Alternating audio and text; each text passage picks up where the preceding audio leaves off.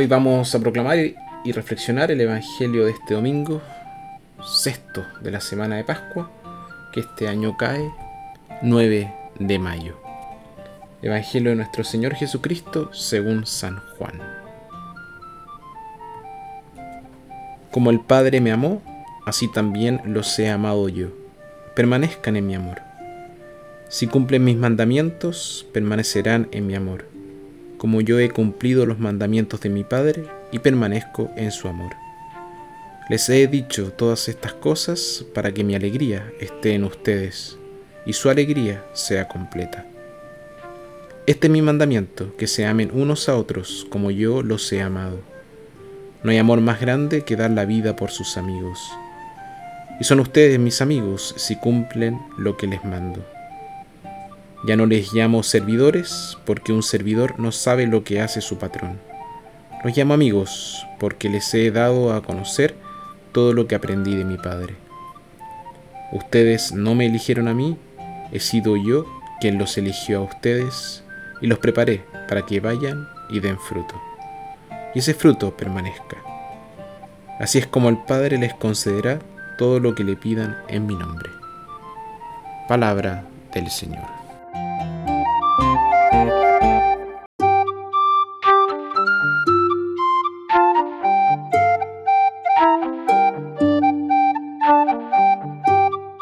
En un pueblo de los Alpes suizos hay una pequeña iglesia que ha sido utilizada por generaciones de fieles. Y aunque no es una obra de arte en sí, la gente del lugar siempre le ha tenido un cariño especial. ¿Y qué es lo que lo hace tan hermoso a los ojos de la gente? Es la historia de cómo se construyó en ese lugar en particular. Y la historia va un poco así. Habían dos hermanos que trabajaban en una granja familiar y compartían la producción y las ganancias. Uno estaba casado y el otro era soltero. El clima era duro y el resultado era que el grano a veces escaseaba. Un día el hermano soltero se dijo a sí mismo, no es justo que debamos compartir el producto por igual. Yo estoy solo, pero mi hermano tiene una familia que tiene que mantener. Así que de vez en cuando salía de noche, sacaba un saco de grano de su propio granero Cruzaba silenciosamente el campo entre sus casas y lo colocaba en el granero de su hermano. Mientras tanto, su hermano tuvo una idea similar y dijo, no es correcto que debamos compartir los productos por igual. Tengo una familia que me apoya, pero mi hermano está solo. Así que de vez en cuando, iban por la noche, sacaba un saco de grano de su granero y lo colocaba silenciosamente en el granero de su hermano. Esto continuó por varios años y cada hermano estaba desconcertado de cómo su suministro de grano nunca disminuyó. Entonces una noche se encontraron en la oscuridad. Cuando se dieron cuenta de lo que estaba pasando, dejaron caer sus sacos y se abrazaron. Y de repente una voz del cielo dijo, aquí edificaré mi iglesia, porque donde la gente se encuentra en el amor, allí morará mi presencia. ¿Cuál es el propósito de la vida sino amar? William Blake lo expresó así. Nos ponen en la tierra un pequeño espacio para que aprendamos a soportar los rayos del amor.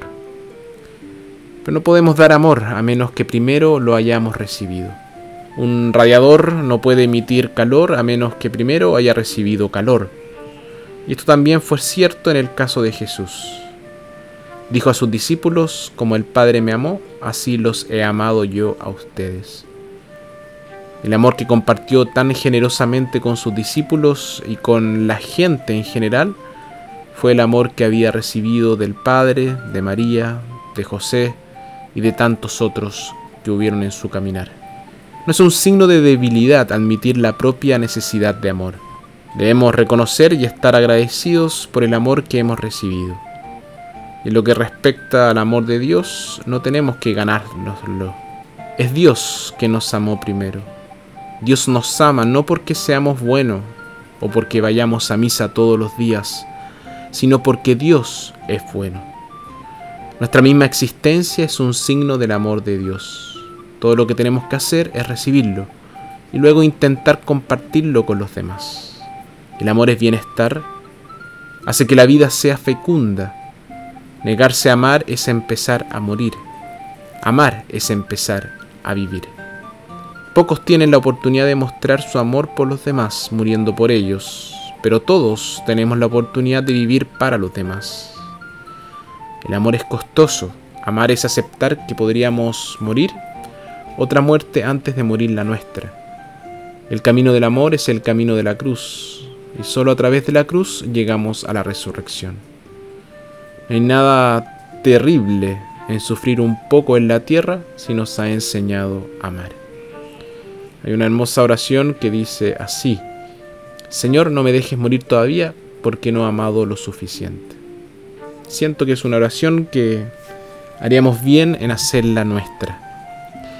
Señor Jesús, dijiste a tus apóstoles, este es mi mandamiento, que se amen unos a otros como yo los he amado.